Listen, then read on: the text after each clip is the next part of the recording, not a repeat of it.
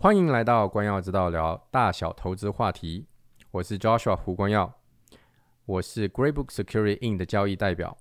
我和专家在此 Podcast 或讲座里表达的意见和陈述，纯属我们的，并不一定反映 Greybook Security In 的意见。同时，请大家免费开通关耀之道线上课堂，来索取呃完整的讲座与其他更多的讲座。丸子可以在弹幕介绍里取得。大家好，非常高兴又在空中跟大家相会，欢迎来到光耀之道每周专家系列讲座。我是 Joshua 胡光耀，呃，现在呢，我是任职在高博房地产私募基金担执行董事。呃，首先介绍一下高博房地产私募基金哈，我们是一家资产管理公司，专门是投房地产开发项目的公司。目前为止呢，大概投出去了九十几个项目。啊，服务大概七千多个投资家庭，呃呃，多达在三十几个国家的客人哈，呃，总共投出去的资金呢，哎，已经超过了十五亿，预测完成价值呢是在两百一十亿加币左右，在多伦多算是最大的基金之一了。嗯，如果你还没有开通关耀之道线上课堂，请加我的微信 Joshua 下杆线胡 H O O。J O S H U A 下杆线 H O，因为在里面我我上传了以往的讲座啊，非常丰富的讲座，有啊有一些讲到证券法的，有讲到啊税务的问题，有讲到投资各个方面的问题。今天已经是第三十五讲了哈，所以欢迎大家开通，然后呢啊回去可以看一看回放。嗯，今天呢呃我们邀请的是丁宇峰。宇峰呢是 MMP 的呃税务合伙人哈，呃在这里为我们分享了好几次的这个税关于税务的分享了。但今天有点特别呢，专门给线上呃这些来线上参加的朋友，我们有一个礼物。呃，我我跟那个，而且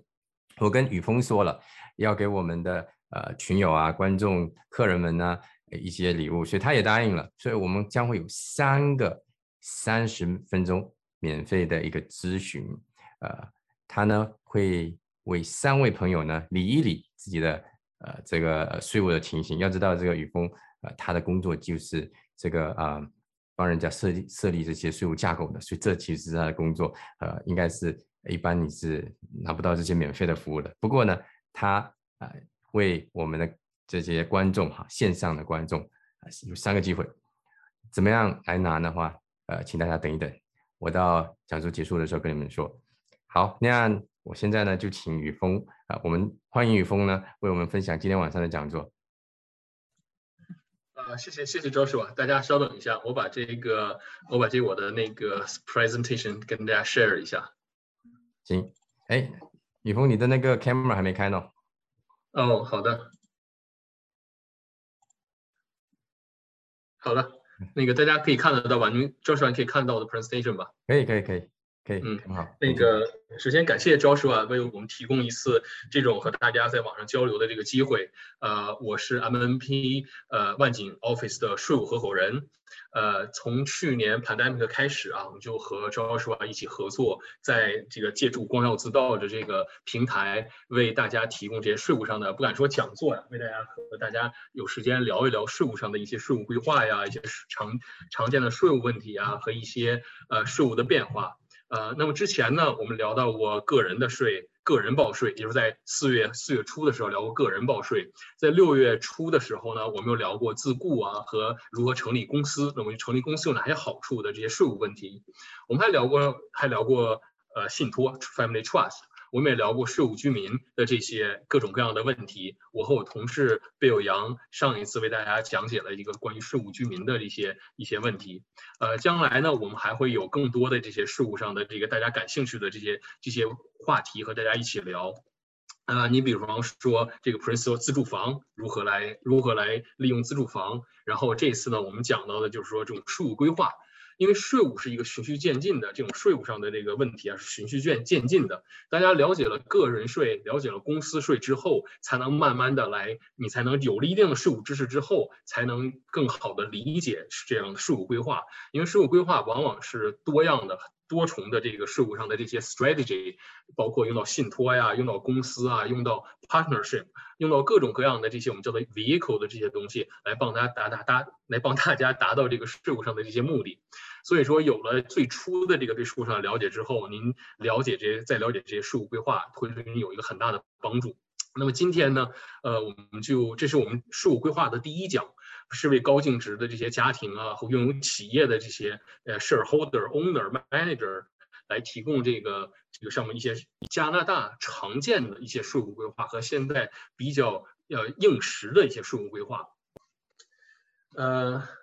我们今天的这个还是从先介绍一下我们自己的公司。呃，MNP 呢，我们中文名字叫做明诺，是加拿大第五大会计师事务所。除了国际上的四大以外，我们是加拿大第五大会计事务所，也是加拿大本土最大的会计师事务所。我们公司成立于呃一九五十一一九五十年代，呃，已经六十年六已经存在了六十多年。呃，我们公司启发起就是发家在呃呃。蒙尼托巴，然后在草原三省慢慢的发展起来，然后又在加拿大西部，呃，来拓展我们的这个业务，呃，所以我们公司在温哥华呀，在那个中部三省，呃，相对来讲，在比在那个东东部和北部更有名。呃，大概十来十几年前，我们公司我们的业务来开发开发展到了多伦多，然后随着这十几年，我们公司现在已经遍布了整个加拿大，从温哥华一直到 Halifax 都有我们的 office。呃，大概在去年的时候，我们公司收购了呃德勤的小小业务部、小企业部门。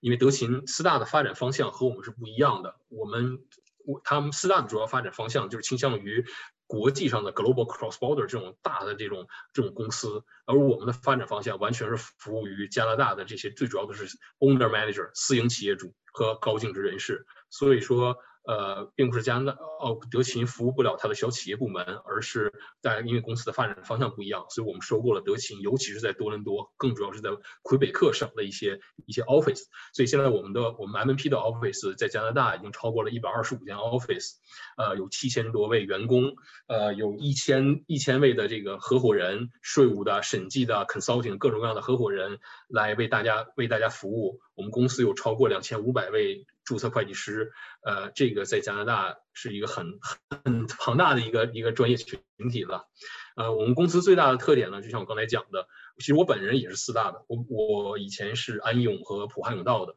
呃，都在安永普汉永道工作过，呃，做过审计啊，也做过税务。现在我们我们其实这这九百一千多位合伙人，包括我们的高级经理啊，其实大部分人，绝大部分人都是来自于四大会计事务所。只不过我们的这个事业发展的方向理念和现在的四大不太一样，我们更倾向于服务呃私营企业，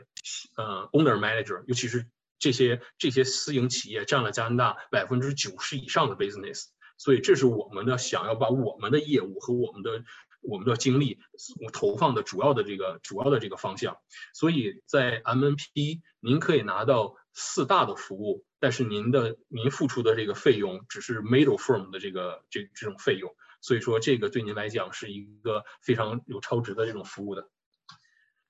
嗯，这个就简单的是我们公司的一个一个业务的一个这个办公室的一个版图了。你可以看到，在中部啊，在西部还是还是现在占有这个我们公司还是有很多的这个 office 的。然后在安省呢，我们主要集中在大多地区。然后我们最近因为收购了嗯德勤的小业务部门，我们在魁北克啊也有很多的 office。这样你看，我们公司从左到右，从西到东，一直到 North Scotia 都有我们的这个 office，到纽芬兰也有 St. John's 也有我们的 office，所以我们公司还是在逐渐的、逐渐的发展、逐渐的壮大。嗯，就估算吧，就可能在近几年，我们就会成为加拿大第四大会计师事务所了。呃，我们公司除了传统意义上的这种税务啊、审呃审计啊、税务啊、呃会计的这些服务以外，我们还有为您提供 corporate finance。如果您公司想要拿到一些 financing，做 financing 的 strategy，然后我们的公司我们可以做给你们做 internal internal control，就是 enterprise risk 这些这些 analysis。然后呢，还有好多，比如说不幸的公司要 bankrupt 啊，要 insolvent 啊，我们公司呃都可以为您提供这些这些 consulting。呃，即使是税务上呢，我们也不光是为您报税，更重要的是我们做为您做 tax planning。呃，报税永远都是税务规划的结果。如果您只是，比如说你只是 employee 啊，你只是拿工资的话，其实你也有税有税务规划的需求的。你比如说买买 tax-free saving account 买 RSP 啊这些这些对所有人大家都耳熟能详的这些，其实也是太税务规划的呃一种，只不过呃。您的收入形式越简单，您需要的这种税务规划的这个呃越也就越简单。一般的小会计，一般的会计师呢，他就可以帮您咨询这些问题。但是如果说您有大笔的资金，比如说好多我们中国这些客户，中国人的客户啊，我们同胞有很多钱是来自于中国，呃，可能父母赠与啊，亲戚赠与啊，或者是在在国内已经积攒下来财富到了加拿大，如何在加拿大投资？很多人往往是盲目的先进行了投资。买了地产，买了投资项目之后，才问会计师，我这该怎么省税？怎么？那你已经做了，那么你有些事有些税务规划就已经很难再实现了。所以说，我一会儿我们会来讲到这个时间，你一定要提前做税务规划，在您真正把钱 close 把你的 real property closing 之前，你就要知道如何来持有这些 real property。所以说，这就是税务规划。税务规划不是一个单方面的，不是说我们为您提供什么，而是您能告诉我们什么，我们才能根据您的情况为您分析。所有的税务规划都是这种量身定制的服务的。呃，今天呢，就要给大家讲一讲这个税务规划了。因为税务规划呀，就那个我也知道大家都是想知道，呃，就多听些干货啊，多听一些具体的例子。所以说，我们为您准备了五五种税务规划，这些都是加拿大的这些私营企业啊，或者是呃，因为我们主要的我的办公室我是万锦 office 嘛，我的 office 就在那个万锦 Lexus Dealer 紧挨着 Lexus Dealer 的那个全是玻璃的那个那个楼。呃，我们的这个最主要服务的这个这个两个行业就是地产，第一是地产。呃，第二个就是 professional，比如说律师，呃，lawy，呃，律师，呃，医生、牙医，呃，然后那工程师，就各种 professional。我们这是我们两个的支柱产业。呃，这个地产方面呢，其实我们主要的客户，呃。我们同胞其实不是我们的主要的客户，我们主要的客户都是呃在多伦多这些大的这种家族的地产公司是是我们的客户，也就是说我们有很多专门为这些犹太家族、一些多伦多大的地产家族来服务的这些经验，那么他们经常用的、用了几十年的这些税务规划，已经非常成熟的税务规划。这些我们把它这些税务规划给大家整理出来，然后介绍给大家。我知道很多从国内来的，呃，香港那边、南方来的这个这个客这种听众朋友啊，你们可能对这个税务规划更了解的更多。但是有很多从大陆来的这些呃新移民，包括老移民，对这些税务规划可能都不是很很了解。呃，这不是简单的呃谁拿分红谁拿工资，而是从一个整体从家族的角度来讲来看这些税务规划如何来帮你成立这种家庭信托。这现在是在国现在我们这个呃华人社区里头非常非常 popular 的一个一个话题了。那个尤其是因为我们今天针对的就是高净值这种收入这种家庭家庭信托，呃，那么如何利用家庭信托来达到税务和非税务上的这些这些这些。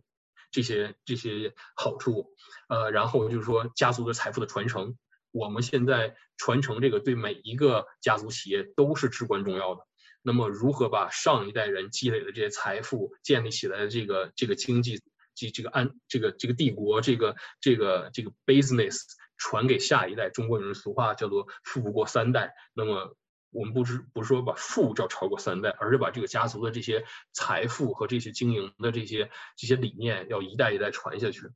呃，然后就是这种最后最后讲到这个海外信托。呃，所以说今天的这三个 topic 都跟信托有关，其实都包括第二个在传承的时候往往都是要用到信托的。所以今天我们讲的这三个税务规划都跟信托有关。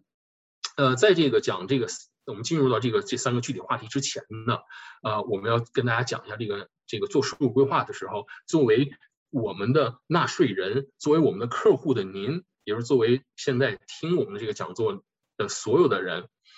你们要考虑什么？其实这个这些讲座只是把一些方法介绍给大家，如何来执行这些方法，如何来架构这些这些税务规划，是我们的责任。是您雇佣了我们之后，您要把您的信息分享给我们之后，我们帮您做的分析。其实您只要了解大致了解这些方法就足够了。这些 presentation 的目的不是教会您怎么做税务规划，而是把一些方法介绍给您。但是对于听众的您，最重要的是您要知道您需要什么。很多人到我们这里就是做咨询的时候，呃，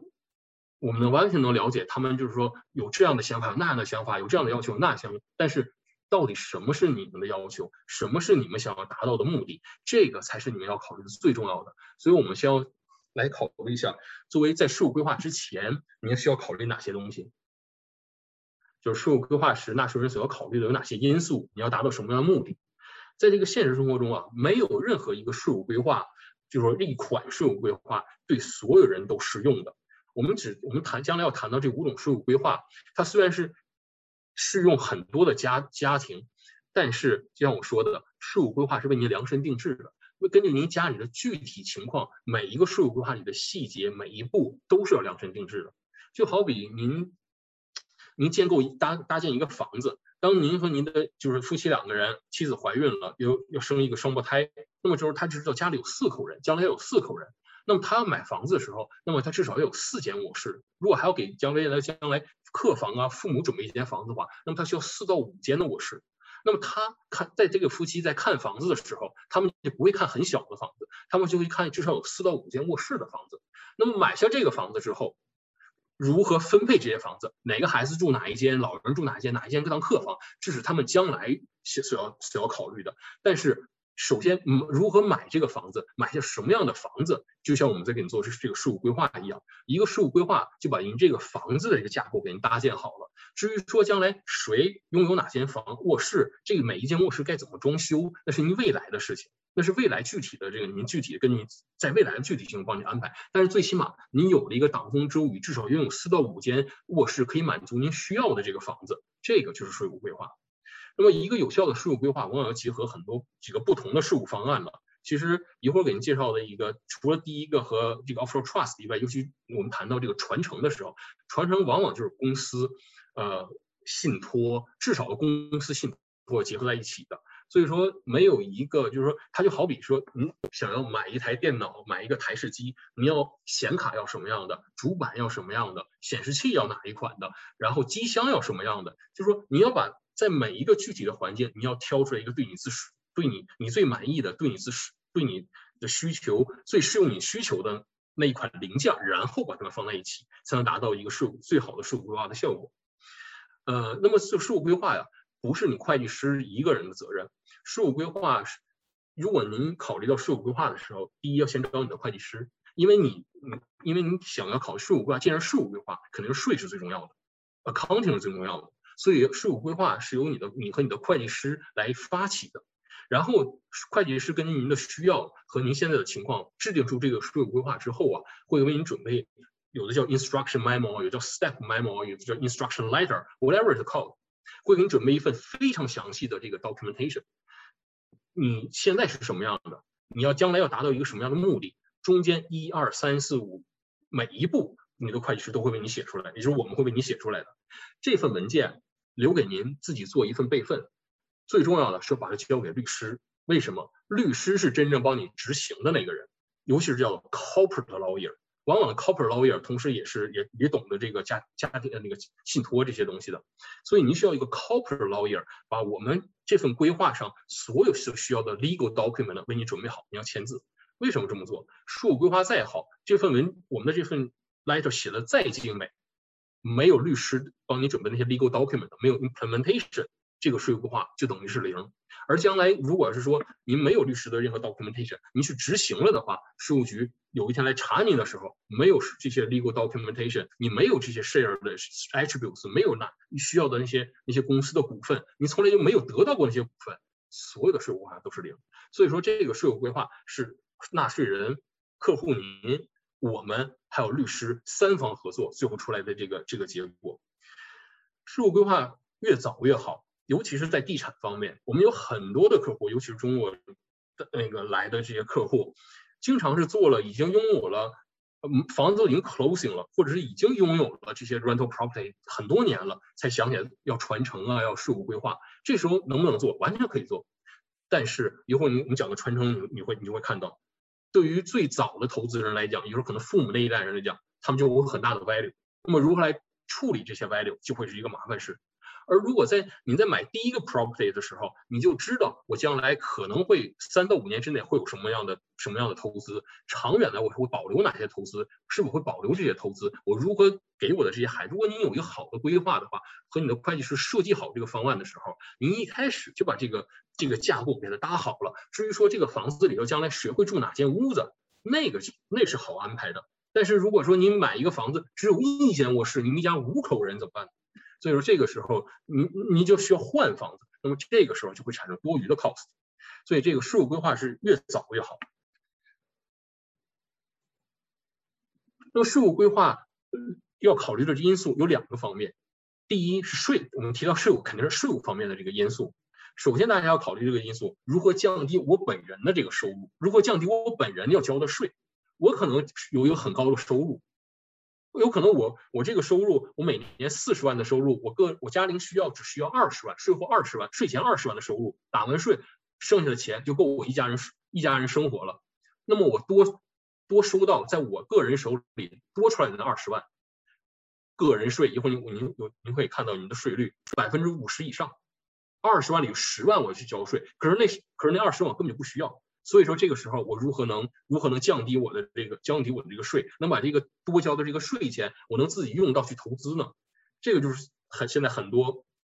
self employee，比如说地产经济啊。呃，还有一些其他的一些 professional，我们就以地产经济举例吧。从去年的十月份开始吧，地产经济就可以自己加安省的地产经济可以自己 incorporate 成立公司。为什么？就是地产经济多余的收入可以放在公司里头，公司只交百分之十二点二的税。这样，如果你不需要那些收入呢，让公司先交百分之十二点二的税，然后剩下的钱可以放在公司里去投资，帮你再挣钱。那么你本来该多交的税，现在你多出来。可以去投资，帮你一点一点滚，雪球越滚越大，将来可以你有一份很好的退休的一个一个资产。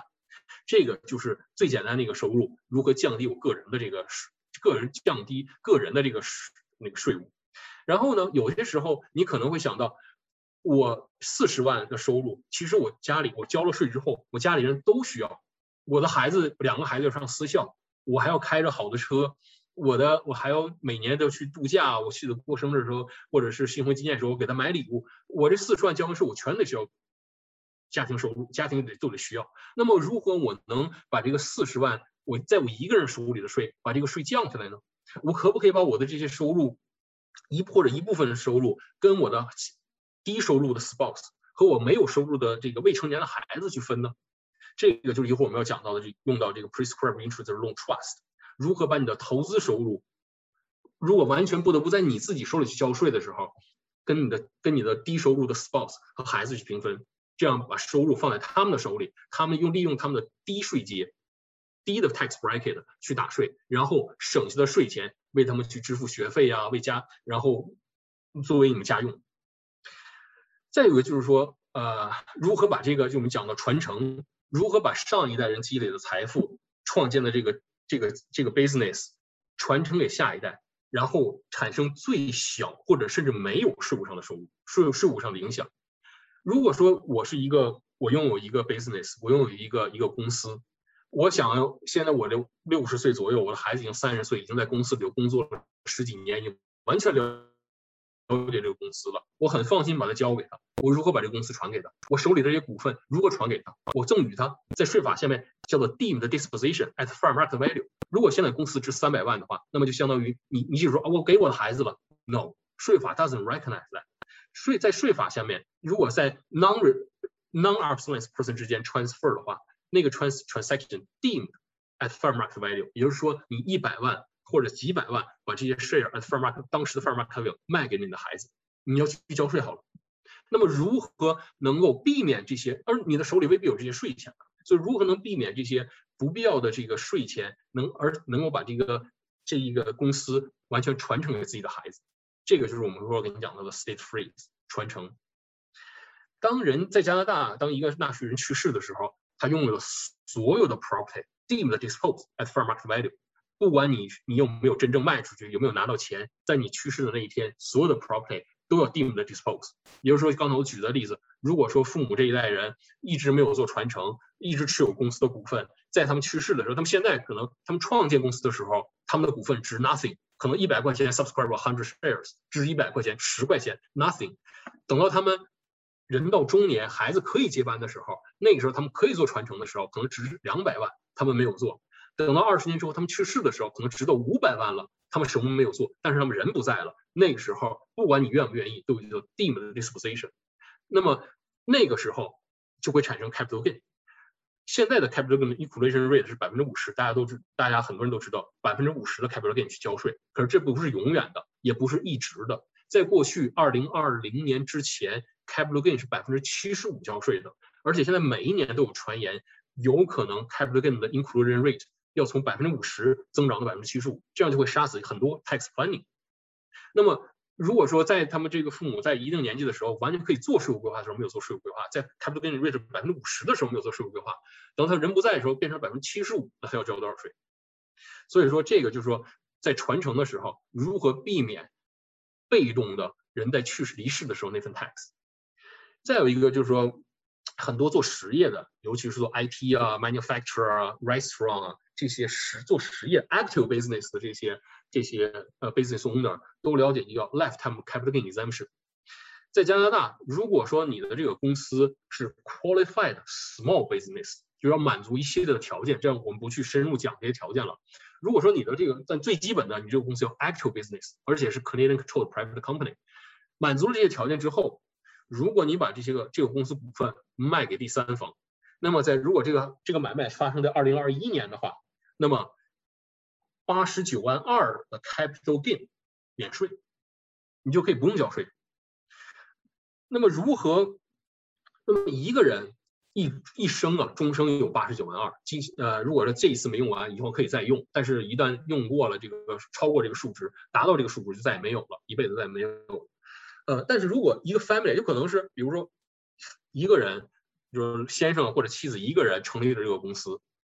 可是他家里头现在公司达到一定规模之后，他们准备卖了之后，家里现在加上另一个 spouse，加上两个孩子，有四个人其实可以用到这个 lifetime capital exemption。那你如何能让一家的另三个人，他们本来不持有这些股份，如何也让他们能够利用到他们的 lifetime capital exemption 呢？那么如果是四个人，现在是八十九万二，假如是九十万的话，那就是三百六十万。这对于很多 small business，他们的 value 也就值这个钱。那么一下如果说，家里人很多人都可以用得到，甚至是未成年的孩子都能让他们用得到这些 capital gain exemption，是不是更好呢？这个时候你就要做税务规划，来通过一通过家庭信托来持有这个这些公司，那么达到这些 multiple lifetime gain exemption。这个就是经常常最常见的一些呃 business owner high net worth 这些这些我们的这些客户，他们最常遇到的税务上的问题。那么您可以看着这五项给自己对号入座，看看这五项您是否符合其中的一、二、三，甚至五项您都符合。这就是您为什么需要做税务规划，您要通过税务规划拿达到哪些税务上的这个好处。那么除了这个做税务规划，除了税务上的好处以外，还有哪些非税务的原因呢？这个这个也是那个纳税人一定要考虑的这些因素。首先，对资产的资产的控制。你把你把公司在五十岁的时候，你做了税务规划，把你的公司转移给了二十几岁或者三十岁出头的孩子，那么孩子他是否完全有能力掌控这个公司？是否将来他对公司，他把这个三十几岁的时候，他可能他的家庭还没有完全呃。完全没有没有成完全就家庭结构没有完全呃怎么说固定化，尤其现在这个现在这个这个社会这个离婚呢也是很常见的。那这个时候如果说有没有什么未来的未知的风险，一旦有了未知的这个风险的话，那么上一代人如何能把这个他给出这个资产再拿回来，甚至做一些重要的决定呢？这个就是做税务规划的时候也要考虑进去的。如何能让让我们叫做 freezer 就是传承的那一。往下传的那一代人，同时还拥有这个对对公司的 control。再就是债务风险，有很多人就从事的一些，你比如地产本身就是一个很高风险的一个一个产业。好的时候肯定是大家都都在一哄而上，但是一旦有了风险，比如说你有一个 rental property，有一个 plaza，一旦发生了火灾，有了其他的呃不好的这个影响，一旦发生了比如说一些不好的难以控制的这些这些情况的话，那么是否会有人起诉你呢？如果你持有在用个人的名义持有这些这些资产的话，是否会因而因而而影响你到其他的个人资产呢？比如你趁趁咱说趁一个亿，你突然有一个两七百万的一个 property 出了事，人家来打干找你打官司，人家赔了三千万，这样的话，你所有的资产都在你个人名下，是不是很有很有风险的？所以说，如何用利用公司、利用家庭信托来规避这些风险？再有就是婚姻，现在这个社会就是婚姻这个状况不是很稳定。呃，刚才我讲到，就是说，如果你你传承给了你的孩子，可是他们的婚姻状况不稳定，他的另一半他离婚的时候有可能分走你的家族财产，你怎么来控制这些？呃，再有一个就是有可能甚至你自身的这个婚姻状况都不是太稳定的话，那么你如果通过家庭信托呀，通过其他的这些方法来控制这些，就是在我我税务能能帮你的时候，当然你还你还需要找你的律师来合作，来达成所有的目的。但是有一些东西可以通过税务上的一些架构来帮你规避这些东西。还有就是说，这个如果孩子比较年轻，老来得子啊，或者是家里有不幸有这个身体不好的孩子，那么父母父母年纪大了以后，如何如果父母有一天不在了的话，谁来照顾这孩子？一会儿我们给你讲到一个例子，其实就是就是我这一个真正客户的一个例子，他就是有一个身体不太健康的孩子，那么他就成立一个一个一个家庭信托，然后即使他们不在了，能让这个孩子将来有机会。就说有人能照顾他，他他有他有这个为他提供这个呃生活这个资金。再有就是非税务居民的投资人，那个招社肯定他们有很多客户都是非税务居民，有些尤其是中国那些移民也是，就是全家移民之后呢，有可能呃那个夫妻一方就完全放弃这个移民回到国内，然后另一半带着孩子留在这边成为加拿大的税务居民，呃 PR 甚至拿到加拿大的公民，那么。那么这种这种情况下，你在家庭里头有非税务居民的时候，那么你在加拿大投资，你是否要考虑到非税务居民？非税务居民是在投资的时候，如何如何把非税务居民因素考虑进来？那么在分这个收入的时候，如何把非税务居民的这个因素考虑进去？遗产税，加拿大没有遗产，加拿大一直说没有遗产税啊，但是加拿大有叫 probate，以前叫做 probate fee，就是说遗产你可你有遗产，但是不经过政府的监管监控，帮你呃。帮你这个在政府的监控下，你是你是不可能把这个遗产分出去的，而政府帮你监管就要收取这个费用，所以叫做 probate fee。但是从今年、去年还是今年，这个 probate fee 已经正式更名叫做 state administration tax，也是也也其实也是叫做遗产税了。所以说，在税务规划的时候，为什么征遗产税是怎么征的？它是根据遗产的 fair market value 来征税的。那么，如果你现在通过税务规划能让你的财产在你去世的时候不进遗产的话，你就不用交遗产税，这是最简单的一个税务规划。那么，如何让你的这个财产不进入遗产？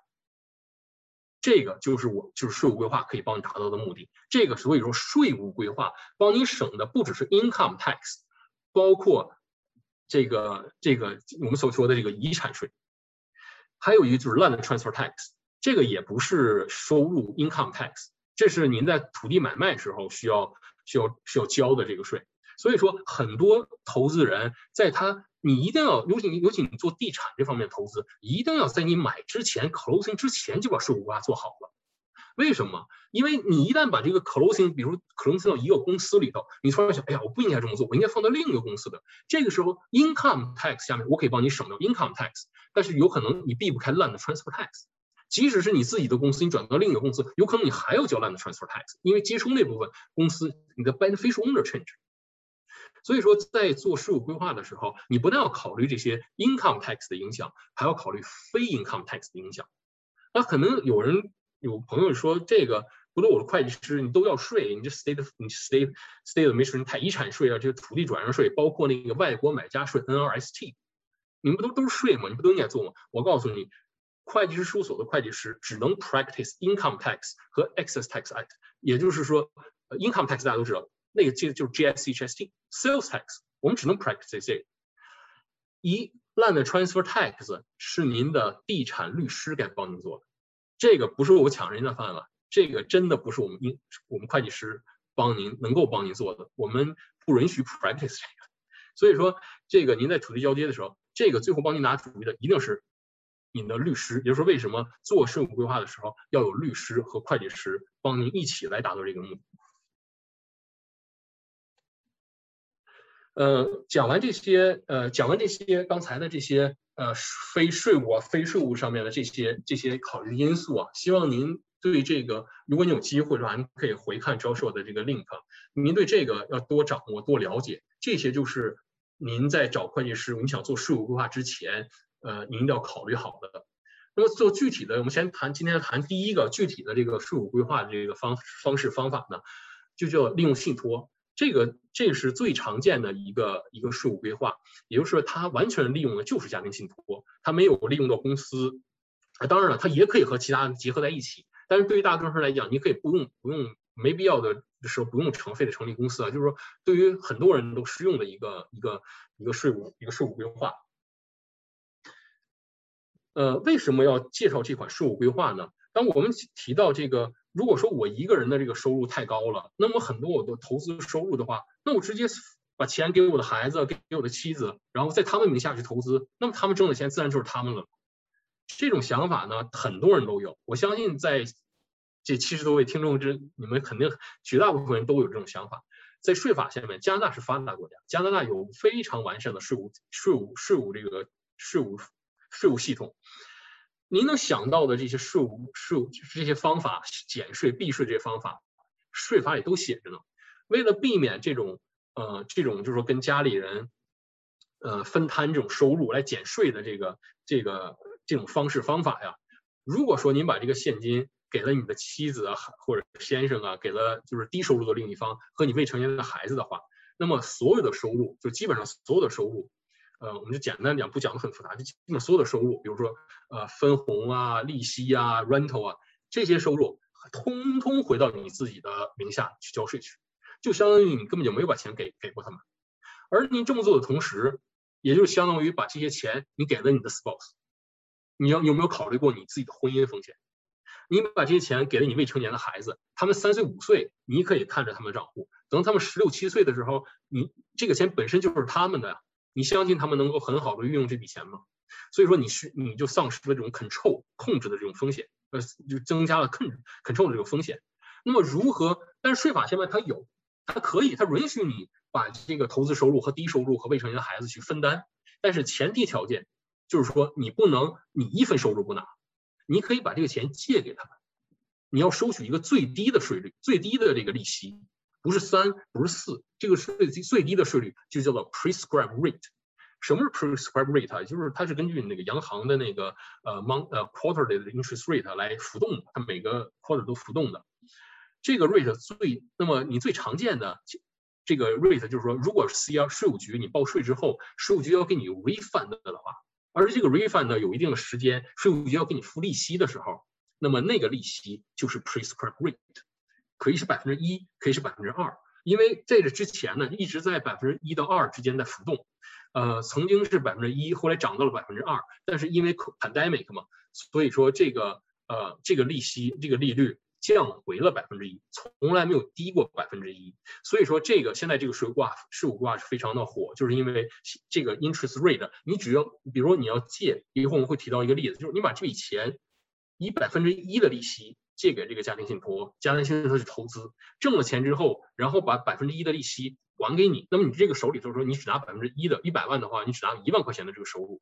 那么如果他每年产生了七八万块钱的收入之后，减去百分之一，还剩六七万，那么这六七万你就可以和你的低收入的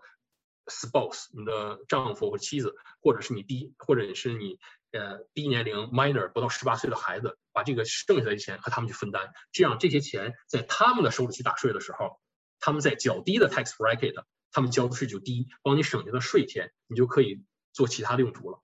那么我们谈到这个这个安省二零二一年的这个税率啊，现在这就是联邦和安省康办的这个 federal 加 provincial 康办的这个税率。呃，在加拿大呢，大家都知啊，在加拿大大家都知道这个是逐阶递增打税的。那么这总共有十三到十四个税阶。那么你的收入越低，你要交的这个。在同一个税，就是说，在这个税阶里，你的税率就也就越低。随着你的收入不断的生长，不断的增高，你交你在那个 bracket 里交的税就越来越高。呃，如果说你看这个里面，呃，在四在五万五万块钱以下的时候，如果说如果说你收到的是加拿大的这个上市公司的分红的话，那么而且上市公司的分红的话，你的收入是五万块钱以下，其实都根本就没有税。就没有没有税可交了。这就是为什么大家很多人成立了这种这种税务规划之后，然后去投资，然后争取到这种加拿大公司这种分红收入之后，分给孩子，分给低收入的那个 spouse，他们不到五万块钱。那么如果他没有其他没有其他收入的情况下，尤其孩子他没有其他收入的情况下，那么很多时候就是 tax free 了。呃，在这个在这个不同的税阶里头，大家看 other income 就是工资，工资如果你是自雇，呃，工资、利息收入、呃，租金。还有自雇的那个所有的收入都在这个属于 other income，也就是说，在任何一个税阶里头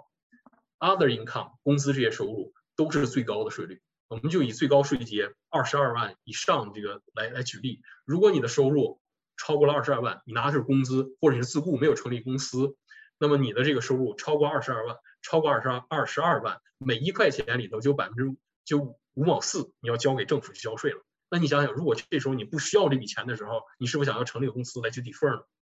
然后，呃，再有就是分红，需要分 eligible dividend、non-eligible dividends。但最简单的区别就是，加拿大的上市公司给你的股份、给你的分红都是 eligible dividend，那么他们交的税，呃，要低于呃 non-eligible dividend 另一种分红，就是私营企业给你的分红。那么它一般的税率在百分之四四十左右，最高级税率在百分之四十左右。另一种分红的税率在百分之四十七点七四。这里面税率最低的就是 capital gain，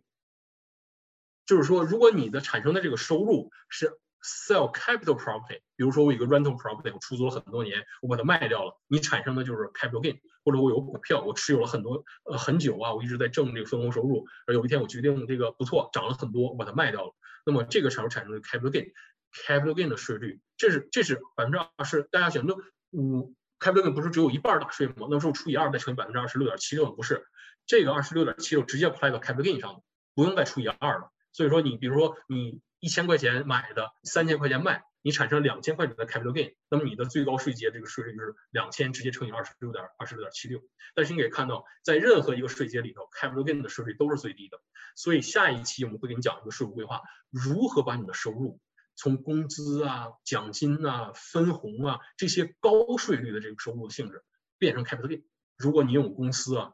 如何变成 capital gain？然后你可以，如果你公司里已经积攒了很多的现金，你要把这现金拿出来。如何用 capital gain 这个数据帮你帮你去省税？这是我们下一期要讲的。那么回过头来，我们讲这个 family trust 呢，就是说，呃，成立一个家庭信托，然后呢，那个高收入的那一方啊，或者是有现金的那一方啊，把这个把这个把这个现金以 loan 的形式借给这个家庭信托，然后呢，现在这个在 prescribed rate 最低，也就是百分之一的时候，只收一个百分之一的利息。当家庭信托收到了这些这些。这些这笔钱以后呢，比如说一百万，然后拿它去投资买这个投资产品，叫做 trust property。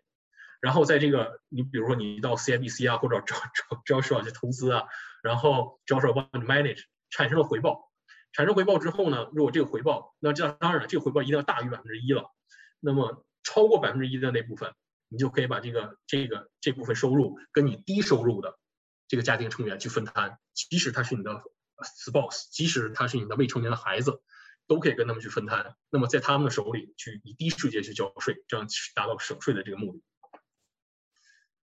呃，举一个例子，就是刚才我说到的这个我的一个客户为他的这个孩子成立的这个这个这这款信托。呃，他放他最初是放进了三百万加币，然后 interest rate 现在是百分之一，也就是说每年呢，呃，他的他个人要拿到至少三万块钱的这个利息收入。那么这个回报呢，我没记错的话是 RBC 是他的那个 investment manager 给他提供呃这种百分之五是比较比较保守的了，就是比较低的了，呃百分之五的这个回报。那么他每年的这个家庭信托里的这个投资收入就有十五万。那么如何来达到这个省税的目的呢？呃，首先这个他如果只收百分之一的利息，那么这个这个母亲假设他们是呃母亲和两个孩子都没有收入。那么没有其他收入，那么这个母亲每年有百百分之一的利息，三百万嘛，有三万块钱的这个利息收入。呃，两个孩子呢，因为总共是信托产生的 annual return 是是十五万嘛，所以两个孩子每个人拿到六万，那么加起来是十五万。如果这十五万的收入不做这个税务规划的话，这十五万收入完全在他母亲一个人手里去交税，不考虑其他任何的，就是就 basic personal credits 的情况下，他母亲要交的税是四万五千块钱一年。那么留到他呃呃，sorry，呃，tax payable without trust 就是四万五千块钱。呃，那么剩下的这个钱就是不到不到就十万多一点，他他母亲可以去去家用啊，会可以给孩子。如果说这我们做了这个税务规划呢，他母亲只只有三万块钱的利息收入，他母亲的这个呃税就是三三千大概三千五百块钱左右。两个孩子呢没有其他任何收入，那么他们的那个就要交的税，每个人每个孩子就是一万不到一万一。那么这个时候他们加起来一家的这个交的税是两万五千块钱。两万五千块钱对比四万五千块钱，每年就会省下将近两万块钱的这个税金。那么一一个家庭我，家庭信托是有寿命的，它不像人。所有的我们谈到这个家庭信托，法律规定只有二十一年的寿命。我们不会等让你等到二十一年，一定会提前做这个税务规划。所以说，我们假设这个这个信托存在二十年的话，那么不考虑 time value of money，仅仅是每年十呃一万九千九百块钱乘以二十的话，那么将近三十九万八千块钱，将近四十万块钱，你就是就是你二十年之内可以省下来这个税金。如果说他母亲不差这百分之一的这个利息收入，而提升了百分之一点六七，为什么呢？这样的话，他们呃差不多每一个这么一家三口嘛，每一个人。都平均都有五万块钱的收入，那么这个时候，每个人要交的税就是七千八百块钱，最最最就是一家每一年的这个总共的税两万三千四百块钱，这个两万三千四百块钱甚至要低于两万五千块钱，也就是说他母亲多收一点利息，反而能让总共的这个税率降下来，这税率降下来，那么这个时候每年就可以省下两万一千六百六百块钱，那么二十年就是四十三万两千块钱，这个就是这个税务规划的一个好处。嗯，那么这个税务规划的最大的目的呢，就是可以实现这个投资收入可以和低收入的家庭成成员来分摊。当然了，这个呃，如果你想实现这个目的呢，有几个先决条件。第一，就是你要你不是说放放你不成立家庭信托之后，我放一两万块钱，那你这个收入肯定不值。那么你一定要有一个一大笔的这个收入，呃，一般来讲一百万以上，嗯，最少也要五十万放进去，而且你要跟你的那个投资经理人谈 annual return 是多少。刚才我们举例百分之五，那如果你的 risk tolerance 比较高的话，能不能达到百分之七八，达到百分之十？那就是，那就是，那就不是我们会计师能够掌握的了，那是谁来帮你做这个投资？他们来帮你掌握的。所以说，你这个投资的呃力度和你这个每年的回回报，你要你要你要考虑好。我们只是帮你搭过好搭好这个架构。那么如何来装饰这个？就是说什么进，然后什么回，什么样的收入，多少的收入回来，这个是你的。首先能有多少钱投进去是您的问题，有能每年有多少回报是您投资经理，这是问招收的问题。嗯，然后这个是很多人就是问过我，就是我们成立这种信托之后，那是不是就是这个给孩子的费用全可以 deductible，然后我们就不用孩子就不用交税了？这是完全错误的一个一个理解。这个信托呀，你是不能把收入留到信托里去交税的。比如信托产生收入之后，一定要把这收入分出去。只有一种情况下，呃，两种两种情况，信托里才能有收入。第一，头一年有 loss carry forward，你要用今年的收入抵消去年的这个 loss。第二，所有的这个受益人 beneficiary，他们的收入已经达到了 top top，已经在 top marginal 了，就是 top bracket 了，就是已经超过二十二万了。你给谁都在 top 那个 bracket 去打税。这个时候，你可以把那个收入留给信托，因为所有的收入在信托里头。就就在您这种 life family trust 里头，都必须在 top margin top bracket 打税。就是说您留下一百块钱，他也不会按照最低的那个 bracket 打税，因为信托根本就没有 credits。它唯一有的就是你放留下的钱全部是 top margin rate 打税。所以说尽量不要把这个收入留到信托里，那么你就要把这个收入给分摊出去。分摊出去，你是这个收入给了孩子。而孩子拿到这笔收入，他自己交了税之后，税后的这笔钱，他才去用来支付孩子自己的费用，比如学费呀，他的 summer camp 这些费用。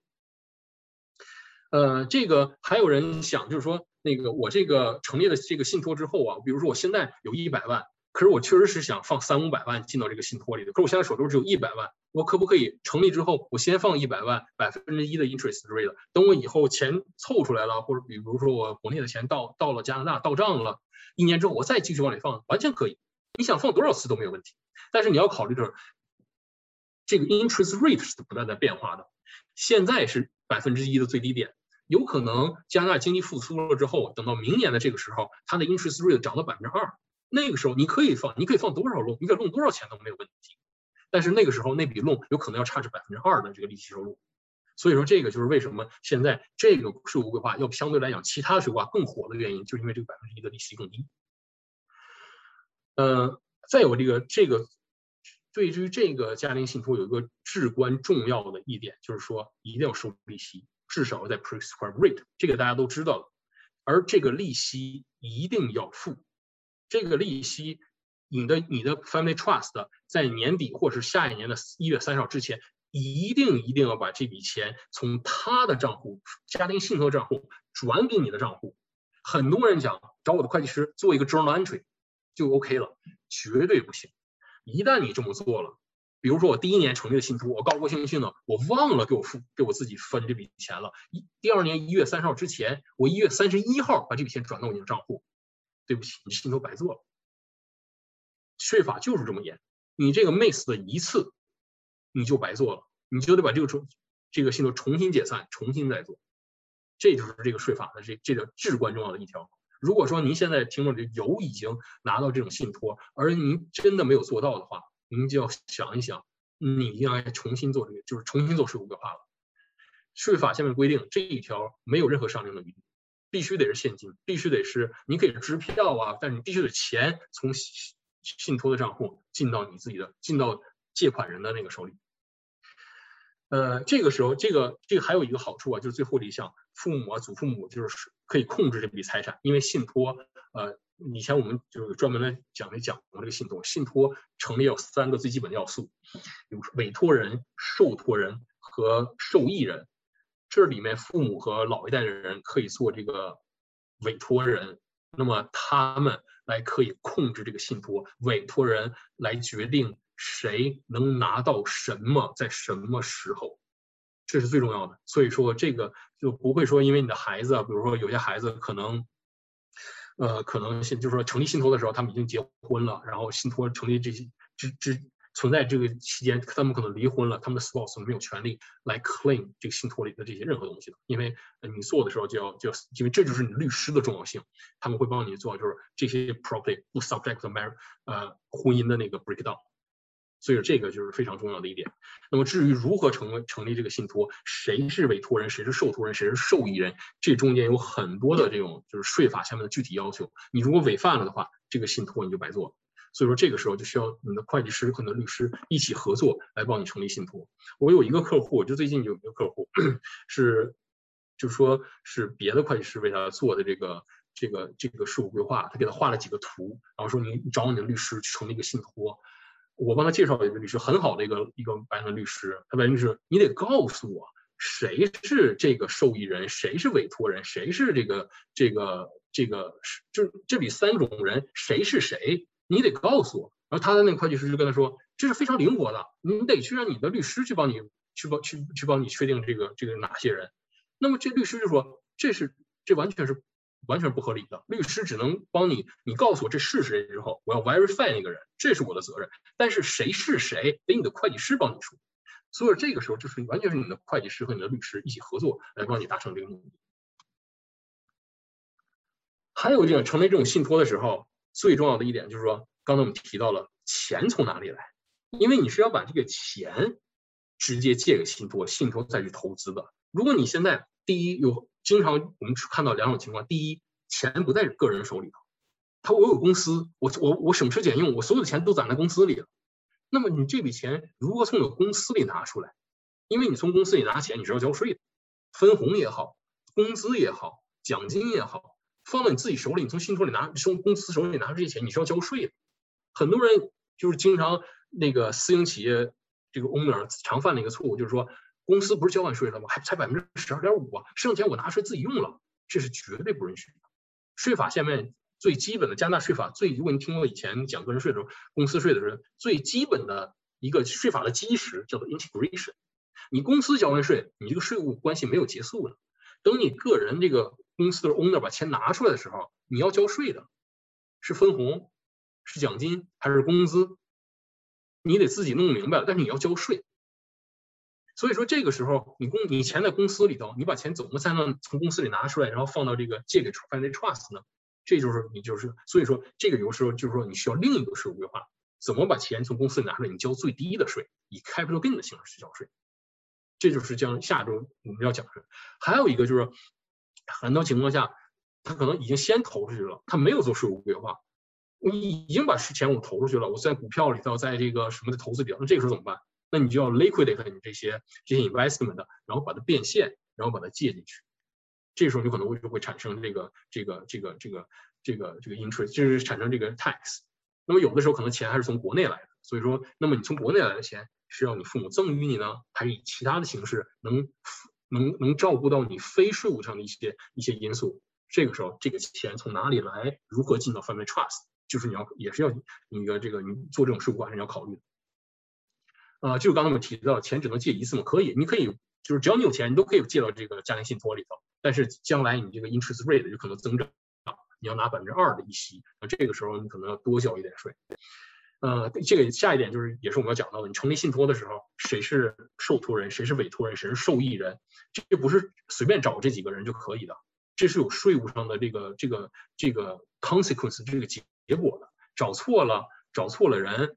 不但让你这个 family trust 的性质改变了，甚至所有 family trust 这些收入还要回到你个人收去打税的。这个叫做税法上的 attribution。这个其实您没有必要去了解更多，只是说你只要是了解我有。我可能需要这个税规划，然后您找我们找您的会计师为您帮您做这个税规划，我们会为您解释具体的解释谁该是什么样的责任。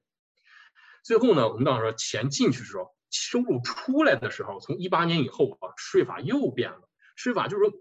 你是你们能想得到的来避免税的这个减少税的这些这些方法，我税法都在年年这个政府都在年年考虑怎么堵住这些方法，怎么来限制这些方法。一八年呢出了一个 tax on split income，叫做 TOSI。最简单来讲，在一八年之前，你拥有一个公司，如果说你一个人完全经营这个公司，你的另一半和你的这些孩子未成年孩根本就没有参与公司经营，但是你可以让他们成为 shareholder，然后你可以让公司给他们分红。这个时候，他们拿到这些钱以后，理所当然，直接就在他们的手里去以最低的 tax rate、tax bracket 去打税了。这就是一八年之前最简单的那个税务规划。政府就不喜欢这个，你们什么没有贡献在这个公司里都没有，你们却拿走了一般员工都拿不到的这个这个高回报，这个不行，我们要堵住这个，所以产生了 TOSI。如果一八年之后你还这么做的话，所有给到那个你的。死就是没有参与到公司经营的 spouse 和孩子的手里的时候，直接那些收入在 top marginal rate 打税，也就是刚才我们看到的，直接在这个税区税率区间打税，根本就没有这些 lower tax bracket，直接在这里打税。如果尤其是分红，小公司百分之四十七点七四，他拿一百块钱，四十七块七毛四交给政府去交税，这个就是 TOSI，这个最简单就是 TOSI 的结果。那么 TOSI 对这个。对这个 family trust，对这种这种家庭信托也是有影响，但是有方法去规避它，因为就从你的这个投资的这个方法来讲是可以规避的。所以说这个就是这些 factor 都是您在成立这个 family trust 这个信托的时候，我们帮您考虑。下一个就是财富的传承，很多这个应该是可能是很多很多。呃，不光是中国家庭，呃，甚至说，其实就是白人也好，黑人也好，呃，哪个族裔，只要是你拥有 business，都是很感兴趣的一个话题。只要你有孩子，都是想要知道怎么能把我的这笔财富，我的这个这个生意，在产生最小的税务影响的情况下，以最高的这个这个数值传给我的下一代。在税法下面呢，这个在税务规划下面就叫做 state freeze 和 succession planning，就是如果说您去看一些资料啊，自己查呀，或者是看一些英文的资料，就是 state freeze 和或者是 succession planning。呃，这种情况就是，首先是如果你有一个 active business 的话，这个这个这个，比如我们说的 IT 啊，manufacturer 啊，restaurant 啊，或者 grocery store 这种中国，或者是。嗯，还有这个就是翻建啊，这些 active business 这种国人常经常 involve 的这些 business，有了这些 business 经营了一段时间之后，会积累很大的财富。呃，我经常接触的就是说这些客户啊，就是说你当当你问他们，我有税务规划，我可以帮你把钱从公司里拿出来，你交最低的税，然后他们都是摇头，啊不不，我不拿钱，这个我都会留在公司里头，然后将来留给我孩子。那我就会问他，你这个钱在你的公司里头财富积累的越来越多，你怎么把这个财富给传给你的孩子？很多人就说赠与啊。我这是股份，我就给他们了。我当初就是几块钱、一百块钱买的，我就感觉卖给他。我就跟他们讲，这个 doesn't work at all。因为就是刚刚提到的，当你把这个这笔这些你一百块钱或者是更低的价格来拿到这公司这个我们中国人可能叫干股的时候，现在已经值几百万或者上千万，你给到你的孩子的时候，在税法下面直接就是 deemedisposition。在这个几百万上千万，在 fair market value 直接 disposition，那么你就可以根本忽略不计你的 cost 了，那么就有几百万或上千万的 capital gain，马上就开，马上就是当年你要报税就报进去，你要你要该交税了。所以说税务规划就是为了能避免这个，避免这个上一代人再把这个财富传承给下一代的时候来产生这些 capital gain。还有就是说，这个呃，很多今年大陆来的移民呢，或者不管是呃香港啊、大陆啊来的这个来的移民呢，很多人在国内已经积累了财富了，甚至他们主要业务其实还是在国内。很多，我我我相信这个我们的听众朋友很多肯定也是呃在国内财富还是在国内继续在增值，但是有一部分我的一个客户管它叫 Plan B，这个时候我一部分的这个这个财富挪移到了加拿大。那么这笔财富，我们就是现金啊，可以是用我的客户去几，比如几千万、两千万的这个现金，三千万的现金来到加拿大，那么要投资地产，很多很多人走的都是地产，那么这些都是通过这些，大部分都是以长期持有为目的嘛，所以产生都是 rental property investment income。那么这种这种财富，一般尤其是买买地产，像大部分都为了传承，尤其是一些好的 commercial 的 property。那么你这时候你要传承的时候，你如何把这些地产的增值在多伦多虽然有起伏，但是总之还是在一个往上涨的一个势头。十几年前可能是几百万的这个财产，现在可能已经值了几千万了，因为地值钱嘛。所以说，如何把这些财产，尤其是好的 commercial property，在二十二三十年之后，mortgage 已经 free 的这种 property 传承给下一代。那么你的下一代，其实那么这些这些这些 rental property 其实就是帮你产生。它叫 passive income，你不用身不动绑不摇，他就帮你，你可以雇那种 management 的 pro management 的公司帮你管理，你就每年固定的这种 rental 收入啊，你什么都不做就有收入。那么如果把这个财富，这笔财富在上一代人在世的时候，你就能传给下一代，你就规划好，将来有一天如何传给下一代人，然后避免这些事故上的影响。呃，这个就是给大家举一个简单的例子啊，这是一个 active business。就是比如说呃，manufacturer 啊，然后或者是呃，grocery grocery store 啊，或者是 IT 公司啊，这个这个上一代人父母 parents 控股直接持有这个公司，现在父母五十岁，他们现在这个公司白手起家，现在这个公司市值一百万，嗯，举举个例子啊，我很多 business 其实早就超过这个价值，但是我就说这个假设值一百万，父母五十岁，那么如果说父母什么都不做，在他们离世的，那么如果说父母再经营十年。然后转手给孩子，或者是说，在他们就是说不幸离世的时候，可能这个公司，这个公司现在还属于一个增长期嘛，成长期，那么有可能那时候值五百万。如果他们不做这些税务规划呢，人突然离世了的话，那么 deem 的 disposition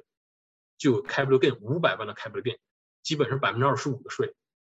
那就是说他有一百多万的税要交。那么这笔钱从哪里来？孩子需要继承的话，像刚才我们讲到讲到那个呃，加拿大没有遗产税，但是政府要帮你监管，在你政你这个去世的这个老人这个税没有清理干净的时候，孩子一分钱都拿不到。那这个时候，所有的这个他可能都投在这个公司里头了，那么他没有这个现金入口？那么这个时候，如果在父母他五十岁的时候，现在这公司只值一百万的时候，他们做了这个税务规划，那么让这个父母。他们拿到叫做 freeze share，什么 freeze？freeze 冻结，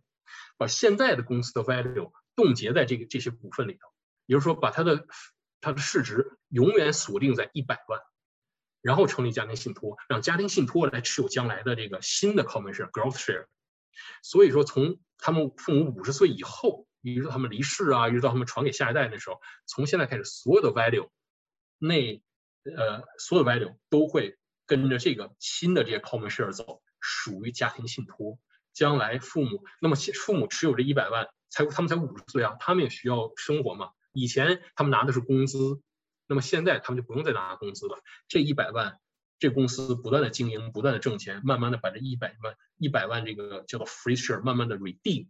每年 redeem 十十万，十年一百万就没有了。那这个时候父母也拿到了他们的生活费，交了相对来讲低的税，拿到更高的税后收入。而那时候他们才六十岁。他们的手里就不再持有这些公司的股份，也就是说，他们如果离世的话，假如说考虑他们没有其他财产了，他们就什么都没有，什么都没有，就没有些东西进入到他们的遗产，也就避开了这个遗产税。那么这个时候，这个税务化既帮他们避开了人不在时候的 income tax，也避开了他们的遗产税。那么很多人就会，那么这父母六十岁之后，他们这些一百万的这些股份都动都已经被 redeem 了，他们收入，他们还需要。其他就是因为六十岁之后，他可能活到八十岁啊、九十岁，那么二三十年的收入从哪里来呢？那么第一，你可以因为 trust 只有二十年的寿命嘛，所以说如果到了二十年，没有新的税务规划产生，可以用到新的这个家庭信托，就是说在这二十头一个二十年之内，头十年父母 redeem 这些 share，后十年父母还可以作为家庭信托的这个受益人，也就是说这个公司可以给家庭信托来分红，家庭信托可以把一部分收入。再分给父母作为他们将来的收入，但是父母不直接持有这些这些股份，所以说家庭信托将来解散的时候，可以把这些股份直接 tax free 来给孩子，孩子就继承了这笔家这笔这个家族企业，这个就是传承，这个中间就避开了父母人不在的时候的的税，带 tax on death，然后还避开了他们的那个遗产税。而且能让他们在十年之间不断用他们的每一年都用他们的 lower tax bracket，每年十万，每年十万，那父母两个人每年五万，这个时候让他们 lower tax bracket 的交税。那么这个时候要考虑做这种传承的时候啊，最常见的一个问题就是我什么时候做传承？我刚才说，比方说我是到了五十岁啊，到了六十岁的时候做传承呢，还是我等到这个公司的 value 达到一定数值的时候做传承？我给的答案就是这个，你考虑，首先考虑这个 value。如果说你现在就是你你现在这个所有的这个家族企业，这个或者不光是一个家族企业，可能是多个公司的财产结合在一起，已经超过了一定数量，比如说已经超过了一千万。想想你现在的年纪，如果你现在已经六十岁，或者我现在我现在手里这个传承了已经一千万了的话，你即使现在冻结，你想把这一千万每年。十几万、二十几万来 redeem 的话，你需要多少年？你再想想，你将来大自己估量一下，大概将来会还会就是活多少年？你看你是否 能够在你有生之年把它全部 redeem？如果不能的话，你就尽早做这个传承吧。啊，我可以告诉你，我的客户，尤其中国的客户，做传承的平均年龄小于我。我今年四十多岁，我的客户，呃。就是做传承的都是三十五到四十五岁之间的，所以说您那个这个传承不在于年龄，而在于您的现在的拥有的这个财富，主要是拥有财富的这个数量。然后父母如何控制公司呢？这个就是刚才我们看到这个这个架构里头，这个父母是对这个公司没有直接的控制。所以说，如果说父母还希望同时呃既能拿达到传承的目的，但是在他们有生之年。还对这公司有一定控制，而不影响他这个税的情况下，我们也可以帮您做到，就是父母对这公司还要可以有控制，也就是说，在孩子做出一些错误决定，或者是孩子产生一些呃不可预料的一些一些事情，比如说孩子可能不在了，或者是呃离婚呐，或者这种情况下，父母还可以把控控制权拿回来。呃，做这种税务规划的时候，因为你要知道，这个一百万不是不是蒙出来的。这这一百万不是说拍拍脑袋想出来的，这一百万是要有两种方法，我们做税务规划的，因为我们不是 valuator，我自己不是 valuator，我们的税务规划那个有有这个有 independence 艺术的，所以说有两种方案，就是说您可以根据您公司的具体情况，您自己估算出这公司的这个市值，呃，一定要有 supporting document，因为 CRA 如果查的话。你如果没有 supporting document 呢，CRA 是不会接受你那个 price adjustment clause。我们给你做税规划的时候，会给你放进去 price adjustment clause，也就是说将来 CRA challenge 你的 fair market value 的时候，你可以去 adjust，而且不影响你这个税务规划。但是税务局要想让税务局承认这个 price adjustment clause，你如果自己做的这个 valuation 的话，你一定要 supporting document，而是 reasonable supporting supporting document，税务局能接受。再一个就是你可以请有有一专门的一个一个一个 professional 一个一个行业叫做 valuator，他们可以帮您做公司的这个 valuation。我们公司内部就有这个 department 的，不是我，就是所以说我不能做这个，因为我们可以让其他 department 来为您做，或者您雇佣第三方的这个 valuator，其他会计事务所的 valuator 或者专门的 valuator，您来做这个都可以，但你一定要有越专业越好了，因为这一百万决定了，你想想这个父母，呃，从一个角度来讲，你希望越低越好，因为你你可以很快把它 redeem 完，但你从另一个角度来讲，你不会想想这是你们养老费啊，这是你们养老金呐，你把它 value 太低了的话，将来你的这个养老金从哪里？你可未必将来能控制得了。就是如果说这个你有 control，公对公司有 control 还行。你如果失去了 control 的话，你的养老金从哪里来？所以说你再考虑一下孩子将来有可能产生的一些状况，你是不是得想，有的钱是不是还是应该在我们的手里？即使我用不完，我可以用我的低税阶去交税，我剩下的现金我也可以赠予我的孩子。所以说这个时候这个 valuation 是非常重要的。呃，再有一个做这种税务规划的，就是考虑到这个父母的个人需要了。嗯，当然了，我知道我们中国人有自己特殊的一个情况，就是很多现金财产从国内来的。但是我们考虑是一 in general，就像孔子说的，就有些东西存而不论。嗯，我们考虑的是就是你是最最普遍的一种情况，那么就是父母的个人需要了。即使你退休了，父母退要退休了，想不想买个 cottage？想不想买个游艇？想不想装修，把房子重新装修一下，然后将来二十年你可以住在一个新的环境里头？就好多，就是你们都要，你父母你们需要多少钱，你自己要有一个估算，这个时候你才能决定你这个这个 valuation 呢，然后你才能决定这个每年有 redeem 多少。然后这个这个就是我们要帮您考虑的，这个避免这个税法下面我们叫做 attribution rule 啊、t o s y 啊这些东西。然后因为有这个 family trust 在里面，那么这个 family trust 呢？这个谁是委托人，谁是受托人，谁是受益人，这三个的关系和这这些税法下面对这个税务规划的限制是息息相关的，所以这就是具体情况具体分析了，这个没法在这里给您讲的更详细了。呃，就是最后一点，就是说，很多人想，我既然做了一次税务税务规划，不是年年都做的，税务规划师做做的好的税务规划，一做有可能跟您一辈子的。所以说，这个您做这个税务规划，你就会在想，那么我做了这个税务规划的时候，我这里有家庭信托，我是否还可以把这个家庭信托做和刚才我们第一次一开始先讲的第一个税务规划那个 prescribed loan trust 结合在一起，这可以的。但是就还是要你要你要解决那个呃 attribution 如果税法下面那些情况，你要避免那些前提下，你有可能把这两个 family trust 结合在一起。所以就是一个好的分为一个好的这个税务规划，它是几个税务规划的一个。综合在一起的一个结果，而且是完全根据你自己量身定制，所以这就税务规划只能提供给就是高净值这个高收入的这些人士。然后最后这个就关于这个传承啊，啊，大家可能想就是说，如果说我不通过税务，就是我孩子已经完全可以接班，我现在在一个 stage，我的孩子可以现在就接班了，我不用再成立我这个家庭信托了，我是否可以就是说我直接把我这个卖给我的孩子就可以了呢？你可以直接卖给那孩子，有两个问题。第一个，你必须得按按照市价卖给他。就像我刚才说的，如果你是赠与，或者说我三块钱、一百块钱我把它，你这个你这公司值一百万，我三千块钱卖我孩子行不行？这不行。这种情况下，对于父母转出出售的这个父母来讲，定的 disposition 还是在三百万。而最糟糕的是什么呢？你的孩子接手的时候，因为他是只付了你三千块钱，所以对他的孩子来讲，他的 cost base 只有三千块钱。这就是税法下面为了惩罚这种行为，叫做 double taxation。千万不要把这个赠与啊，或者是低就不符合市价就给你的孩子。那么这个时候如何来做？而且还有一个最重要的一点，你把这个一百万，就是我我一百万卖给孩子，我按照市价卖给他，我就叫开 l 店。你你有没有想过，你的孩子的一百万从哪儿来？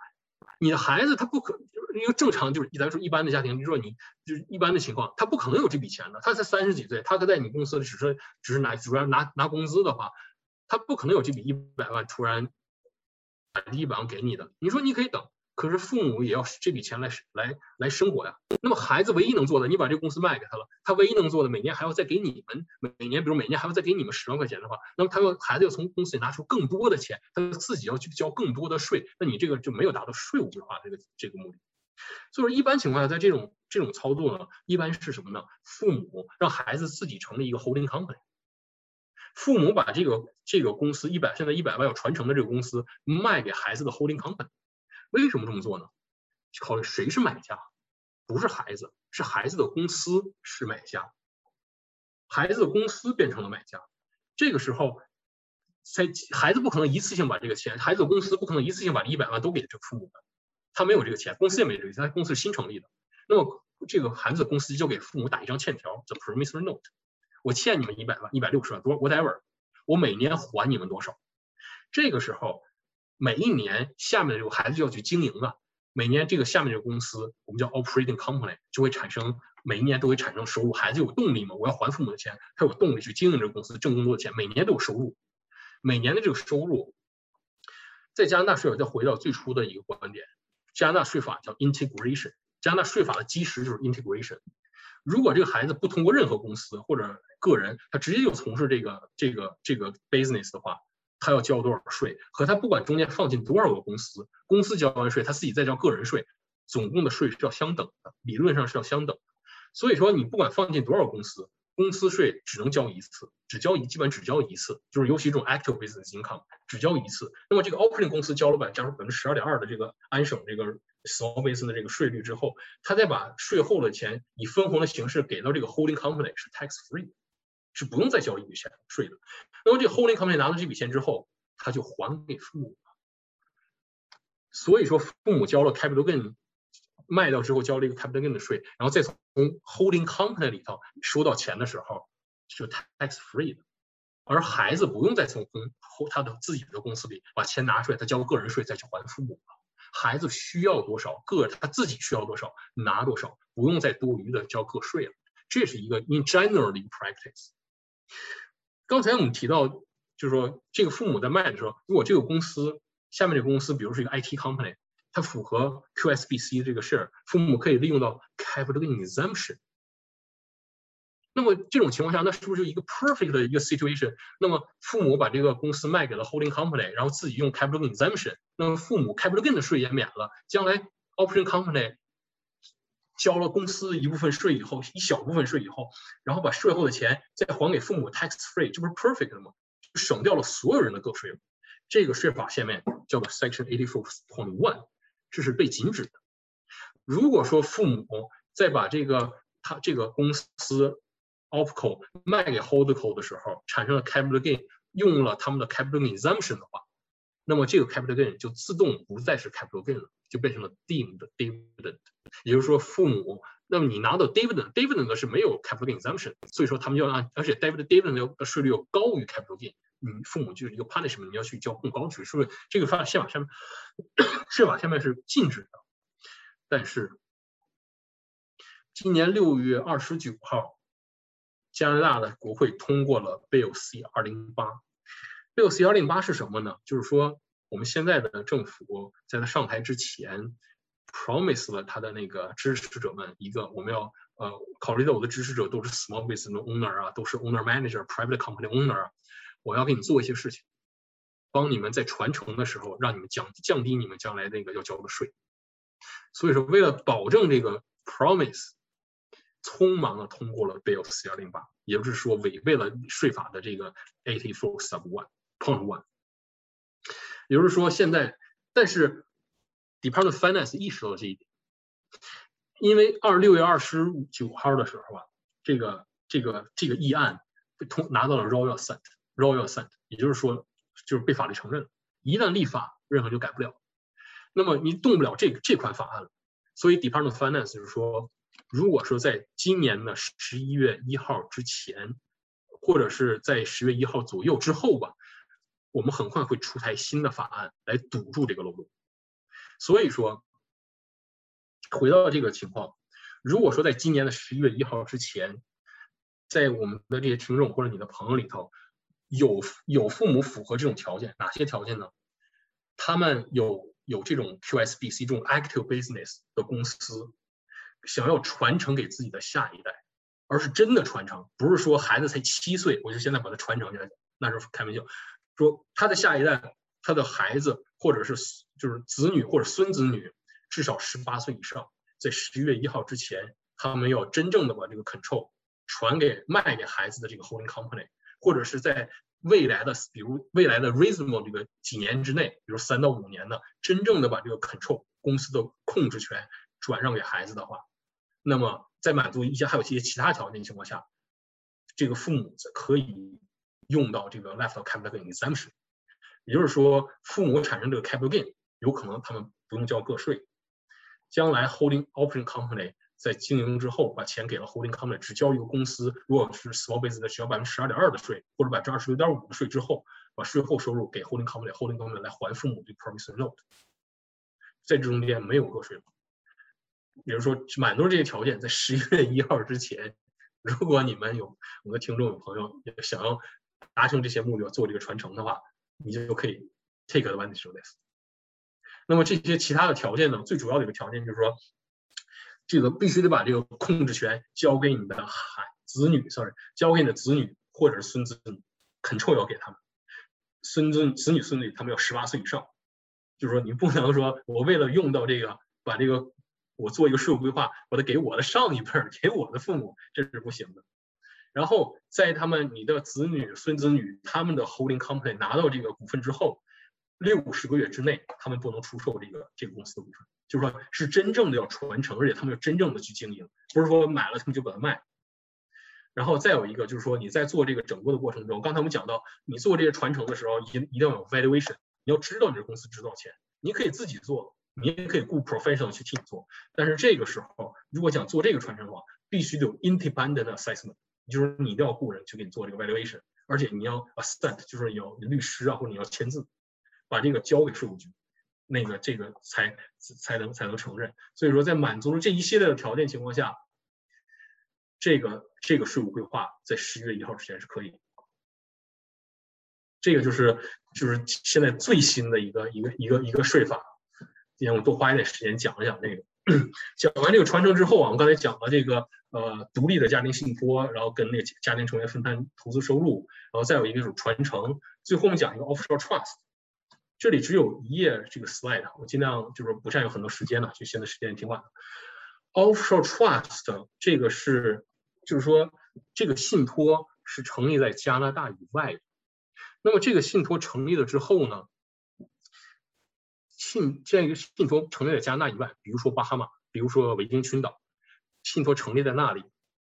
因为这个信托受托人。所有的信托都是三三角关系嘛，委托人、受托人、受益人。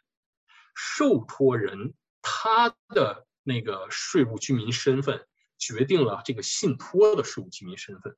所以说，呃，不光是就我在海外去成立一个信托，它就自动成为海外海外信托了。从加拿大的角度来讲，不是的，是要说这个信托你成立在海外，它的受托人是谁？有在这很多情况下，这种受托人，比如说你承在维京群岛或巴哈马，他们当地有专门的，就是这种就是这种信托机构可以给你做受托人。那么就是让你这个信托完全的税务居民身份就是海外。那么满足了一定条件之后呢，信海外的税务居民，就是说这个我们叫做委托人呐，或者是或者是 transfer 啊，把这个钱转进到这个信托里面。这个信托再去投资，在海外去投资啊，他可以投资各个国家、各个各个地方，也可以回到加拿大投资。投资完之后，所有的收入回到了当地，回到了，因为他在海外嘛，回到比如说海外，这种维京群岛啊，或者或者巴哈马这些地方，呃，回去了之后，这些收入是留在当地去打税，留在一个信托里去交税。不像加拿大，加拿大如果你把这个钱留在信托，直接套 marginal rate，在当地不是，它有可能。对信托来讲是零收入、零税收，或者是很低的这种税收。你在将交了零税、零零税率或者很低的税率之后，剩下的钱作为 capital 再投到信托里头，就是作为本金再转回到信托里。当这信托拿到本金之后呢，拿到这个这个这个本金之后呢，再把本金还给加拿大的这个受益人。这个时候，你加拿大受益人拿到这些钱的时候是 tax free。这个就是这个海外信托的一个大致上的这个这个这个这个性质，其实很简单。但是，呃，就像说，加拿大有完备的税务规划，他也知道他的税务居民会有这种税务规划，可以把钱放在你就其实比尔盖茨啊，或者是那些那个伊隆马斯克，就是很多这种大的那个保企业那些首富，他们他们他们本身的那个公司有可能都不在美国，就很可能不在美国，在呃其他国家税务低的国家，或者他们本人在海外都有信托。这这个时候，我们这各国家发达国家都知道。但是说对于加拿大来讲，第一，如果你违反了一些条款的话，加拿大在加拿大的税法下面会把这个税这个信托视成加拿大信托，也就是说你留在这个信托里所有的收入，按照加拿大下面的税法，都要在按加拿大的税率去交税，也就是 top margin 去交税。所以说成为这个信托时一定要小心，不能触犯加拿大的这个税。第二就是你可我加拿大允许你成立这种信托，如果你符合各种条件的话没有问题，但是你在收到这些收入的时候要申报，就是信息的申报。很多人拿一一听说这个海外这个维京群岛啊，一说避税天堂，这避税千万不能碰，这不是的。他们所说就是所说的触犯了违反了税法这些避税天堂。所谓的避税天堂，就是它是依靠税务上的不透明、税务信息的不透明而去。你比如说很多国家，你可以你是我的税务居民，你可以不交税，你有办法的话，你肯花钱，你可以做出税务化不交税，但你要把这个信息告诉我。在美国是这样，在加拿大也是这样，你要把信息给我披露。你不披露这个信息就有罚金，就有问题，我就可以查你。所以说这个你可以拿到这个收入啊，你不用去交税，免税，但是你要把这个信息披露给加拿大，所以你还要在加拿大 file tax return。你加拿大税务居民的，办受益人加拿大税务局，你要还在加拿大报税，然后把这个这个你的这个收入报出来，告诉他这是海外信托来的。然后如果说税务局他要审计，你把文件交给我，要看这是否满足加拿大的税法条件，你可以给他。你做对了的话，你这种时候律师有多重要了。再好的税务规划，没有律师给你 implement，所有都是废纸。这种时候，你要把这些立文法律文件，包括你税务规划这些东西，交给税务局，没有问题了，你就是没有问题，你就是拿到这些收入 tax free。但是这些一般来做这些，呃，所以做这些这种税务规划的时候，要你要会计师、律师，甚至海外的律师，然后再加上投资，最重要投资，你得考虑到回报。投资的那些一般都是比较大的银行、投资机构。来帮你做这个，我们合作有有花旗银行，还有 c d l 这些，他们都可以，因为他们本身他们他们的 organization 足够大，他们有海外的这种，比如说在巴哈马呀，他们有专门的花旗银行有专门的这个机构，就给你在当地作为受托人，所以保护你的这个这个信托是在是在那儿的。但是作为回报，花旗银行帮你去投资，他可以根据你的 risk risk risk tolerance 的话，他给你提供百分之五、七、八、二十、三十的这种 return。